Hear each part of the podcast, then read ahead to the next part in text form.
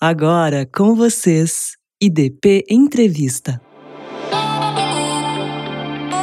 Olá, sejam todos bem-vindos e bem-vindas. Meu nome é Bárbara Lins e hoje vou trazer para vocês um bate-papo entre os alunos do IDP Lucas Duarte, Júlia Feitosa e Pedro Fontana, com o sócio e CEO da R2 Produções, Will Contoyanes. A R2 é considerada uma das maiores produtoras de evento do Brasil responsável por projetos como o Na Praia, o Carnaval no Parque e a Festa Surreal. Confira agora.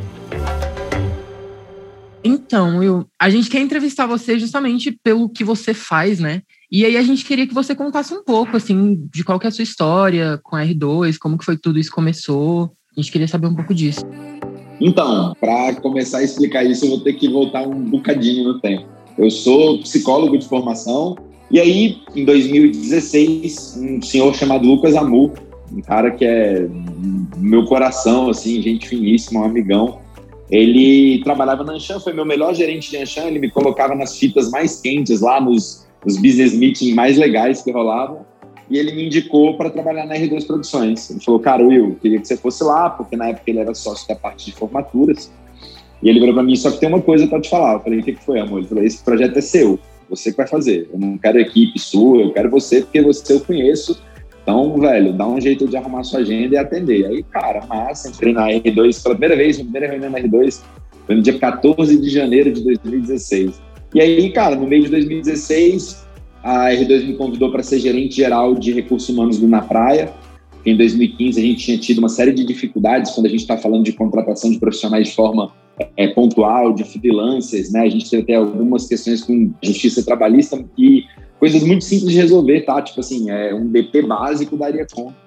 E só que o problema é que a, a, malha de produção de eventos é uma malha muito amadora, muitas vezes, né? Em 2016 a gente está na era da pedra, assim, né? Parece que fazem já 40 anos, porque é, a gente trabalhava de uma forma muito pouco profissional, que, cara, lembra muito pouco a empresa que hoje tem RP, tem, quer dizer, tinha, né? Pré-Covid, que a gente tinha um, uma estrutura muito grande, muito, muito formal até. E aí eu aceitei o convite para ficar como gerente geral de recursos humanos na praia, toquei toda a parte de treinamento de todas as equipes, fiz toda essa parte de legalização, toda essa parte de entradas e saídas, tempos e movimentos, e aí em 2016 a gente zerou esse tipo de problema trabalhista, muito em cima dessa lógica de fazer RH do balcão para dentro e atendimento do balcão para fora. E aí, o primeiro primeira vez que a gente trabalha atendimento dentro da R2, é, eu assumo o time que faz o atendimento em eventos, lá em 2016, na primeira Surreal, e o atendimento é asiático, assim, até hoje talvez seja uma das, das maiores notas do nosso NPS, né, a Surreal daquele ano é uma Surreal incrível, assim, é a primeira para 4 mil pessoas, a gente fez um, um serviço muito bom mesmo, assim, um, um detalhismo monstro. E aí, cara, termina na praia e os meninos falam, velho, você não quer ser nosso CEO, CEO da R2 Produções? E aí, na época, eram quatro sócios, né? Então, era raro, mas acontecia muito de ficar dois de um lado de uma discussão e dois do outro. E a gente, dentro da R2, nunca teve esse problema de peso de ação, né? De cotista. A gente nunca votou de acordo com a cota, a gente sempre votou de acordo com a posição de sócio. Então eu acabei virando essa Minerva e acabei entrando lá em 2016 para assumir o comando da execução, né? da parte executiva da R2 e aí com a frente é, de tecnologia que estava nascendo, com a Nugo, com a parte de formatura que a gente teve que desligar e descontinuar, então foi também um processo que conduzimos, é, com o Carnaval que estava nascendo no outro ano, com vários outros projetos que a gente foi tocando. E assim foi até os tempos atuais. Então, brevemente aí, foi assim. E aí, em 2018, os meninos me chamam para ser sócio. Eu vendo a WDC Consultoria em 2017, né? Eles me chamam para ficar e ser sócio com um plano de veste. Eu vendo a WDC e nunca olhei para trás. Até hoje estamos lá bem felizes. Muito incrível, surreal. Surreal. Pois é, muito louco até pensar que você foi de psicólogo a CEO da R2. É, é uma história é, é surreal. De, de exorcista a domador de leão. Exatamente. Não, não, tem essa, não. Eu não imaginava que você tinha saído de uma área de RH para se tornar CEO. Já seguia uma é. empresa de produção de eventos, essas coisas assim. quando eu virei CEO da R2, assim, eu falei, eu falei pra minha mulher, né, no dia, assim, eu falei, cara, em algum lugar tem alguém muito bravo comigo, porque essa vaga, se você olhar pelo currículo, tem alguém que se preparou muito, que gosta muito de balada, que, porra, fez administração, tudo certinho, e aí chega o, o nerd do RH, tá ligado?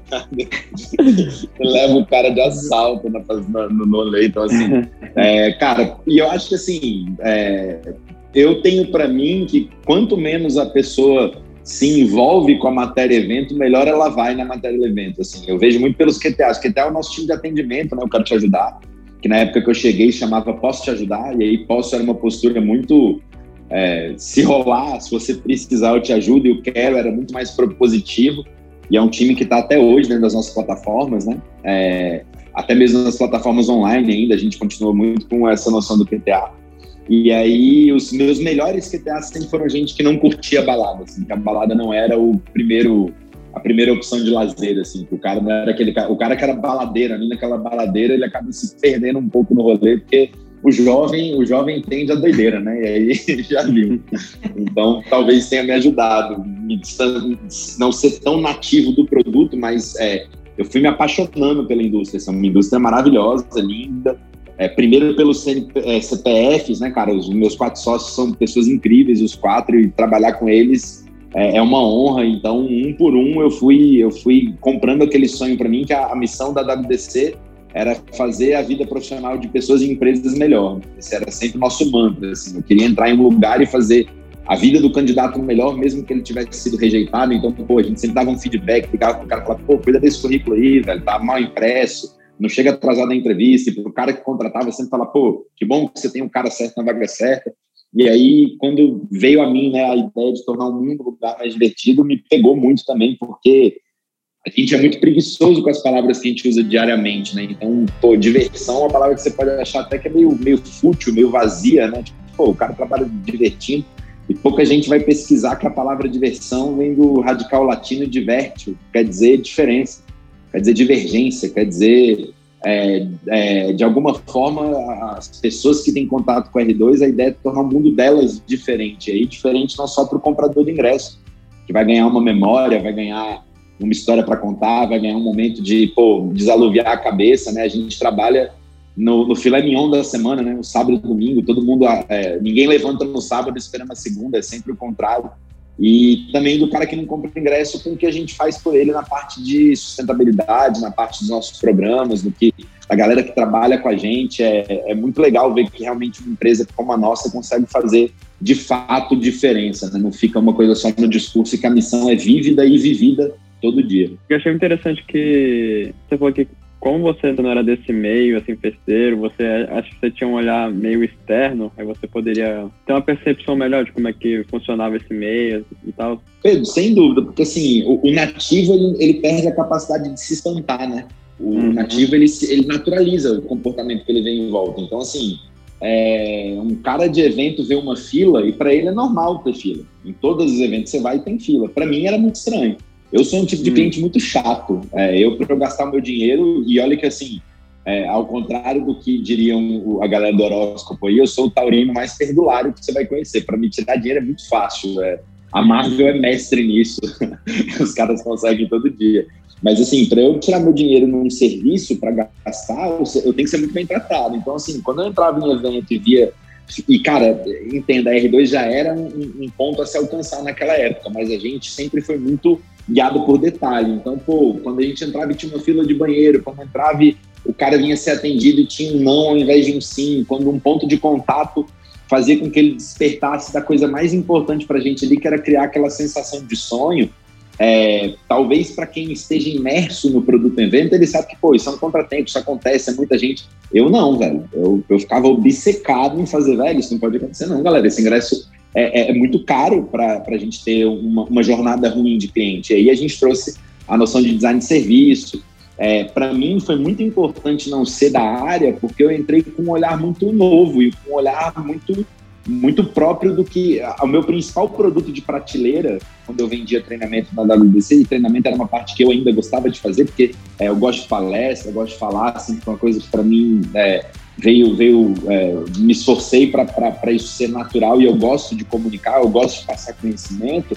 É, os treinamentos baseados em atendimento da Disney, encantamento do cliente, sempre foram o que mais saía e eu fiz esses treinamentos, cara, nas indústrias sem imaginar, de advocacia, a, a indústria de sorvete, a, é, a televisivo, a telecom, e o atendimento ele é muito pautado pelas mesmas ideias, né? E no evento, você não espera ir num evento e ter um atendimento que vai te dar um momento uau, né? Você não espera ir num, num, num evento e falar, uau, caramba, é, isso, isso, isso aqui que aconteceu não estava no roteiro. E o evento é plural em possibilidade de fazer isso, né? E aí eu posso te contar aqui 200 vezes que a gente fez isso com os nossos clientes, eles nem imaginavam, né? Pô, aniversário da menina, menina do fã-clube da Anitta, a gente pegou a menina, fez ela conhecer a Anitta no camarim para ela isso é uma memória que ela conta até hoje. Fez um post do tamanho do mundo na época do, do no, lá no Insta e pô, se fosse no Orkut ela ia ter feito um depoimento violento e cara, para a gente custou zero, custou atenção, custou e aí de novo na radical das palavras, né? Atender é se atencionar é entregar atenção, talvez a coisa mais preciosa que a gente possa dar para os nossos clientes é isso: é você parar ali aquele um minuto e mostrar para o cara que naquele minuto não tem nada mais importante na sua vida do que a situação daquele cara. E, pô, ter achado essa menina, ter costurado o vestido de uma menina que, que rasgou de fora a fora, ter feito, ter dado um look inteiro de ir na praia para a menina, porque ela chegou na festa e tinha uma menina com um look exatamente igual, ela ficou muito triste, papapá. São essas pequenas coisas que eu trouxe da visão de Disney, que eu trouxe da visão do atendimento e que ser nativo me fez conseguir perceber a possibilidade de é, entrega de experiência, de memória que você pode ter dentro de uma plataforma, um evento, até porque quem vai para um evento desse é um cara chamado fã, né? E fã, velho, é pior que cliente. Fã, ele, é, ele se submete a chegar às seis da manhã para ficar na fila, acampado para assistir o Justin Bieber na fila 1, sabe? É esse tipo de pessoa que vai. Então é muito fácil você mexer com o campo limpo e oferecer para essa pessoa alguma coisa mais do que só assistir com qualidade, com cerveja gelada na mão, o, o, o seu artista, né? pode ser cômodo para chegar, pode ser muito mais bacana, pode ser bonito, pode ser cheio de vida e ainda pode ser que você tenha um momento maior para contar, né? É, talvez o que as empresas precisem perceber e que a gente percebeu lá em 2016 é que quando você vira assunto através do seu atendimento a ponto de ser contado no happy hour, você está fazendo certo. Ninguém para para contar uma história assim, pô, galera, então, pô, tava vindo para cá, velho, pro bar, parei no posto, abasteci o carro. Pô, não tem nada nessa história. Vai falar, cara, era meu aniversário na praia, beleza, é uma história. Agora, pô, era meu aniversário na praia, os caras viram que eu era fã da Anitta, me levaram até o camarim, a Anitta me conheceu, me abraçou, me fez, falou parabéns para você, puta, isso aí ninguém vai tirar dessa menina nunca. E, e talvez isso seja tornar o mundo um lugar mais divertido também. É muito interessante você falar isso do fã, porque eu conheci o Na Praia porque eu sou fã da Marília Mendonça. Não foi porque, tipo assim, eu estava atrás de shows em Brasília. E aí ela veio para Brasília e eu falei, caramba, mãe, eu preciso muito nesse show. E eu era menor de idade.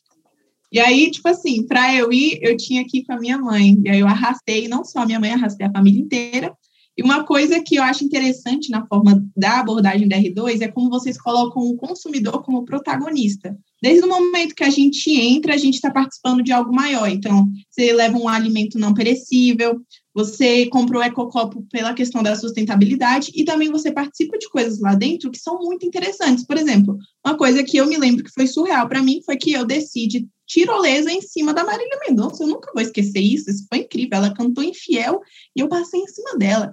Então, assim, é muito surreal, sabe? É incrível. Você tá lá e você tá participando, e aí você vê o seu. E você vai, tipo assim, você vai criando um afeto na R2, na, no, na praia, na surreal.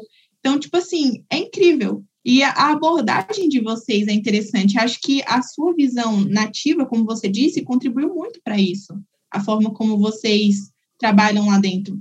E aí você tocou no quesito da sustentabilidade, né? E aí eu queria perguntar, tipo, a sustentabilidade é, hoje é algo que a mídia ela bate muito na tecla. E como todos nós sabemos aqui, a gente pesquisou bastante, a R2 ela já foi premiada, né? Lá em Portugal, eu só esqueci o nome da cidade, peço desculpas. É, Cascais, exatamente. Eu estava com medo de falar Lisboa, sempre confundo. E aí eu falei, não, Portugal. E aí eu Tipo assim, você considera a R2 como a jovem guarda dos eventos que se preocupam com a sustentabilidade e o bem do local onde vocês fazem o evento? Cara, eu acho que, que a gente faz a nossa parte, velho. Assim, é, eu fui buscar esse prêmio lá, eu e o Chicão, que é nosso diretor de sustentabilidade também, um, um monstro, né, um mito. A gente trouxe o Chicão num esquema muito doido. A gente estava atrás de buscar alguém para fazer sustentabilidade. Na praia 2015, primeiro ano que a gente fez, a gente sempre fez festa perto do lago e sempre fez festa com areia, mais longe do lago, né? A gente tinha a, a, a gente tinha a Bonfim, que era uma festa onde a gente já tematizava com praia, e a gente cansou de fazer Santo Domingo, é, missa perto do lago. E quando a gente juntou os dois elementos, a areia e o lago, para criar o Na Praia em 2015, a gente se, se deparou com um grande problema, é, grande problema de meio ambiente, que é o assoreamento do lago, a questão da areia. A gente não tinha noção de que isso era uma fim? A gente não sabia que isso era um problema tão grande, Júlio. E aí a gente pegou um dos sócios TR2 na época, o Edu, ele tinha acabado de entrar na firma também. Fala pra ele, velho, deixa eu falar um negócio. Tá todo mundo aqui correndo, cada um tem aqui uma, um, um job para fazer, você tá meio sem job aí, vai atrás de resolver esse negócio de sustentabilidade. E o Edu foi. Só que o Edu, cara, ele é uma das pessoas mais sensíveis e mais brilhantes que você vai conhecer na sua vida. Aí o Edu, quando ele entrou nesse joguinho da sustentabilidade, ele entendeu o que, que a lei precisava entender, entregar, ele entregou. O que, que dava para a gente fazer a mais, ele fez a mais. E ali ele descobriu que o futuro era ser sustentável. Ele falou, galera, se a gente não começar isso hoje, a gente vai ficar para trás. E aí, em 2016, a gente bateu no UNB, vamos lá na. É, eu não lembro se foi engenharia florestal ou se foi gestão de meio ambiente, um curso desses, batendo na porta do cânone lá do, do, do coordenador do curso, falando: escuta, a gente queria o cara mais brabo de sustentabilidade do Brasil. Quem que você indica pra gente? Um cara mais cabelo prateado. E aí o, o, o coordenador falou assim pra gente, cara, é, tem um rapaz da idade de vocês, morava no Rio, mas está voltando para Brasília, e ele foi diretor de sustentabilidade da Rio Mais 20. Talvez ele seja um cara interessante para conversar. Isso lá em 2016, até hoje, o Chico está com a gente, esse rapaz que foi o chairman de sustentabilidade do maior evento de sustentabilidade do planeta. E a gente trouxe o Chicão para dentro, cara, em 2016 e começamos a ideia de fazer que as nossas plataformas fossem sustentáveis justamente porque a gente entende que amanhã isso vai ser lei, sabe, Júlio? Assim, é, a gente tem muita consciência de que amanhã, é, por alguma força governamental, é, alguém vai ter que fazer. E você começa a ver isso em diversos segmentos, cara. A lei de geradores de grandes, de, de grandes geradores de resíduos, você vê é, algumas iniciativas no sentido de é, abatimento de, de impostos para quem faz, mas não só isso, a gente entende que é uma parte de fazer o mundo um lugar mais divertido. Dá para fazer diferente. Você pode fazer o evento sem exaurir a área onde você está, como se você fosse um parasita. O grande problema, às vezes, do, do pensamento de quem trabalha com evento está no radical de novo da palavra. É, tudo está na língua, velho, eventual. O evento começa e termina. O evento começa e termina. Para a gente, isso nunca foi uma lógica, porque antes de a gente ter um evento, a gente tem uma empresa chamada R2 Produções. Então, o evento é meu produto, mas a minha empresa continua. Eu não posso fazer um na praia em 2015 e acabar com a área onde eu estou e, e, e, predar a área, predar a vizinhança, predar o consumidor, porque ano que vem eu vou bater aqui na porta de novo em junho e julho para te vender na praia. E se eu tiver estragado a relação, logo essa relação precisa ser o quê? Sustentável. É, e aí Aqui caiu um grande mito para a gente quando o Chicão chegou, chegou de, da gente ficar imaginando que sustentabilidade é só salvar a baleia jubarte, preservar o mico-leão dourado, né? É, é, muito mais do que isso. Você tem que ter sustentabilidade no seu jeito de pensar negócio, na sua relação com a comunidade, na forma como você gera energia para o seu negócio.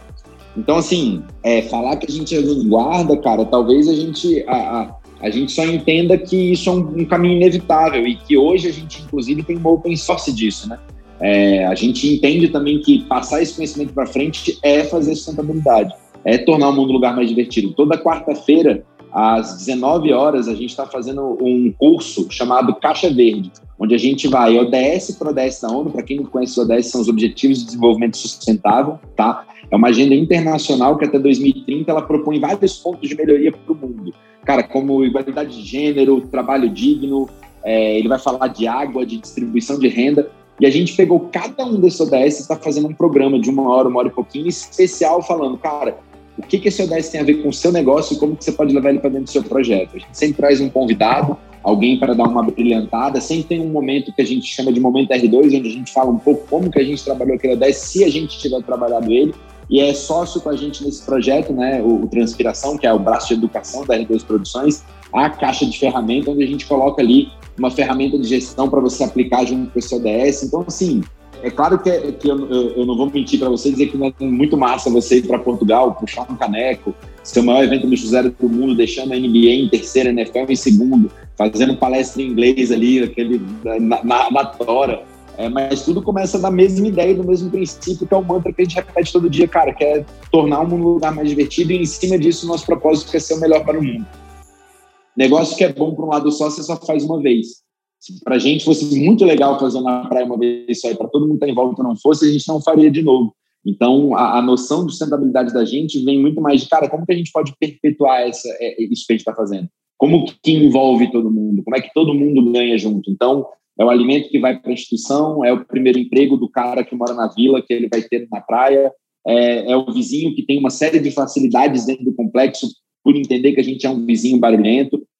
É, então, assim, a, a, noção de sustentabilidade ela vem muito dessa noção de capitalismo consciente que a gente gosta muito. Então, é, cara, não é jovem guarda, não é, não é vanguarda. Eu, eu entendo o que você está querendo dizer, agradeço por isso, mas para a gente é só parte do nosso trabalho. A gente trabalha em uma indústria muito sexy, né? Que muita gente gostaria de trabalhar. A gente, a gente tem um sucesso razoável, então por que não dividir? Por que não conseguir fazer com que esse negócio seja melhor realmente para todo mundo? Ele tenha esse fulcro, né? Tanto que se não fosse a sustentabilidade, o primeiro movimento que a gente fez dentro da pandemia, ali em março, quando começou a questão do coronavírus, foi o Fome de Música, que era um projeto que a gente tinha dentro da gaveta, que a gente conseguiu botar para rodar totalmente online, né? Conversando com produtoras, artistas no Brasil inteiro, a gente arrecadou cara, é, talvez ano passado a gente tenha sido uma das, das, cinco iniciativas do país que mais arrecadou alimentação, só mobilizando showbiz a partir do que a gente faz e sem ganhar um real.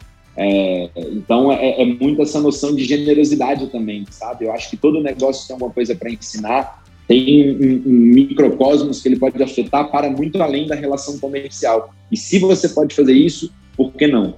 Se isso e, e pode ter certeza que isso engrandece o seu negócio, tanto que o grande problema da sustentabilidade às vezes é que ela vira um greenwash, né? Ela vira uma ela vira um discurso que não tem ação. A gente sempre tomou muito cuidado com isso. A gente fez 2016 sustentável, 2017 sustentável, 2018 sustentável, ali no meio de 2018, quando a gente falou, cara, a gente para de pé, a gente começou a falar disso. E aí, no começo desse ano, a gente falou, pô, vamos lançar um curso gratuito, 100% gratuito para a galera para falar de, de quê, né? Do que a gente vai fazer esse curso. E aí a gente pensou em ODS, que é uma parada que a gente acha que todo mundo tem que conhecer, uma agenda importante, é uma agenda que ali dentro, se a gente andar direitinho até 2030, é, tem um jogador de futebol francês chamado Eric Cantona, que ele é um dos embaixadores do ODS hoje em dia, né? E eu vi uma palestra dele em Lisboa, na ocasião que a gente recebeu o, o, o Zero Waste Alliance, né, o prêmio de maior evento publicitário do mundo, que ele falou o seguinte, cara, é claro que em 2030 a gente vai chegar e, não, e a gente não vai ter ganho esse jogo. E para muita gente isso seria um game over. Mas para mim, que sou jogador de futebol, eu sempre fui ensinado que o jogo nunca acaba, para mim é um game on. Continuem fazendo isso. Então a gente falou, pô, vamos, a gente vai ter aí 17 semanas de conteúdo, 19, né, uma de abertura de encerramento, ocupa a grade inteira, não precisa ficar toda semana pensando no que, vai ser. E a gente cria um, um conteúdo que a gente consegue falar, é útil para quem está usando e ainda apoiando uma causa que a gente acredita pra caramba, assim, né? Então, foi meio que, que nesse caminho, sabe? É, a ideia de levar o Caixa Verde pro ar. E para a gente está sendo muito legal, cara. Está sendo um, um, um, sucesso dentro do que a gente queria. A gente tem uma audiência extremamente aguerrida, com várias. É, cara, você vê várias instituições se acoplando, né, cara? A gente tem hoje gente do Sebrae, gente de diversas empresas de terceiro setor, é, ativistas, uma galera interessante para discutir, é, além de todo mundo que é empreendedor, que é quem a gente quer, né, assim, empreendedor criativo, entender que, cara, que se começar um negócio hoje sem pensar em sustentabilidade, você já está nascendo atrasado. Eu queria saber como é que a R2 conseguiu lidar em frente essa situação. Se ela foi um desafio muito grande para a R2 e ela conseguiu minimizar as perdas, que perdas todo mundo teve, né? Mas eu queria saber como é que o R2 se posicionou em relação ao Covid. Como que está funcionando até agora? Pedrão, assim, é, eu não consigo te dar respostas curtas, porque toda resposta precisa contextualizar. E essa resposta, para te falar de, de, de, como que a gente lidou com, o, com, a, com a questão da pandemia, ela tem fulcro em dois pontos da nossa história, passado e o futuro, né? O primeiro, assim, lá em, no final de 2019, a gente, todo ano na R2, a gente tem um mês institucional que a gente chama de Novembro Magenta. É, magenta é a cor da empresa, né? É o nosso core. Então, a gente fechava o ano com o time, a gente fazia, cara, é, evento de team building, falava de resultado do ano, falava de projeção do ano do, do próximo ano, o que, que a gente ia fazer, quais iam ser as novidades, calendarizava o time para o time entender o que ia acontecer. Existe um problema sério na R2 que às vezes você trabalha na R2 você descobre que a R2 vai fazer o show do Kevin e você não está nem sabendo, então às vezes é um negócio meio complicado. Então a gente fez esse mês justamente para fechar isso e ele é, encerrava o nosso processo de planejamento estratégico, que a gente sempre começava ele uma semana depois do Na Praia, porque na R2 também existe o, o uma coisa que a gente chama de, é, de é, TPP, né? Tensão pós-praia. Porque a gente sempre ficava ali numa depressão, então a gente falou, cara, é melhor a gente pensar em, futuro do que ficar vivendo essa ressaca que a gente fazia. E, cara, quando a gente botou nosso planejamento de 2020 na parede, que a gente parou para olhar, a gente falou, cara, pinta uma Mona Lisa, velho maravilhoso. A gente vai voar, né? não tem aonde nós chegou, valeu a pena estar. Agora, tipo assim, não tem como, vai ser muito massa o ano. E o carnaval começou nessa toada, assim, em 2020 a gente fez um carnaval espetacular, mudamos ele de lugar, saímos do parque, fomos para o autódromo, parceria longa com o autódromo, uma avenida grande, cara, é, confortável para quem vai, bonito para quem via, o artista ficava encantado. Foi um evento maravilhoso, e aí lá em 14 de março vem o decreto do governador, dia 17 a gente junta o time, pela primeira vez na nossa vida, em, é, em call, né? A gente fez isso no Google Meet, juntou todo mundo. Falou, galera, é seguinte, semana ninguém vai para o escritório, continuamos trabalhando aí, vamos ver o que, que dá. A gente imagina, imagina que vai ser 15 dias, então daqui a 15 dias a gente se vê, mas vamos aqui, né, fazer, usar nossas rotinas do ágil, vamos fazer nossas reuniões, nossas deles. E, cara, deu uma semana, deu 15 dias, deu um mês e todo domingo a gente juntava com o time, o time sabia aí o que vai acontecer. E nesse ponto nós somos cinco CNPJs e 111 colaboradores. E hoje nós somos um CNPJ com 13 colaboradores, cinco são sócios. Assim, aqui reside o passado. Se a gente está vivo até hoje, é porque a gente sempre teve na R2 um compromisso profundo com a governança da empresa.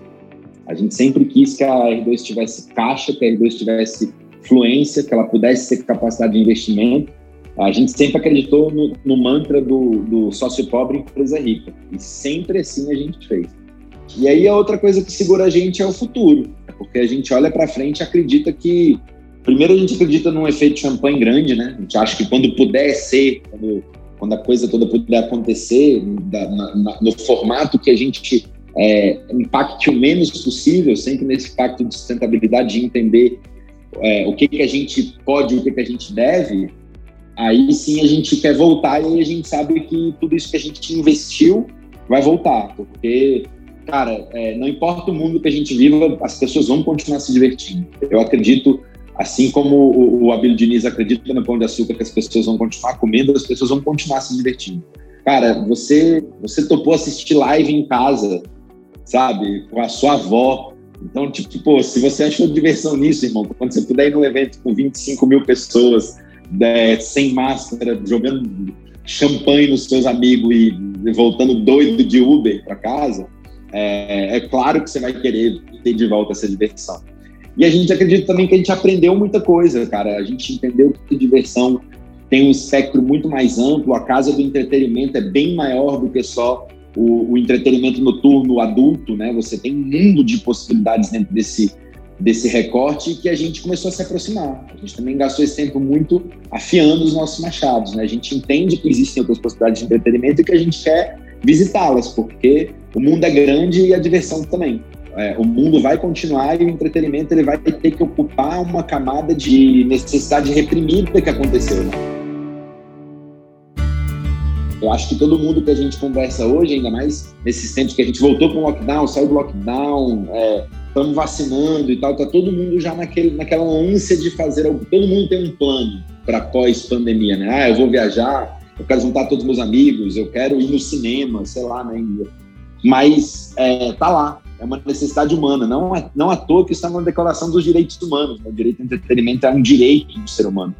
E a gente está nessa indústria, a gente acredita muito no futuro dela, no formato que tomar. E no formato que tomar, a gente vai estar tá lá porque a, a, gente não é uma produtora de eventos, a gente é uma empresa que nasceu para tornar o mundo um lugar mais divertido. Não importa que mundo seja, não importa que diversão seja. Então, é, esse lapso temporal entre o passado e o presente e o futuro é que fazem a gente estar tá aqui, fizeram a gente passar. E quando a gente voltar, pode ter certeza que a gente vai estar tá ainda maior do que a gente já foi um dia.